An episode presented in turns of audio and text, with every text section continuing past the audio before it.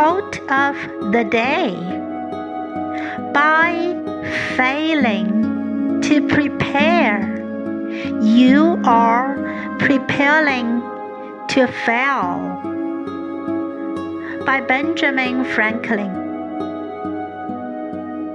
By failing to prepare, you're preparing to fail.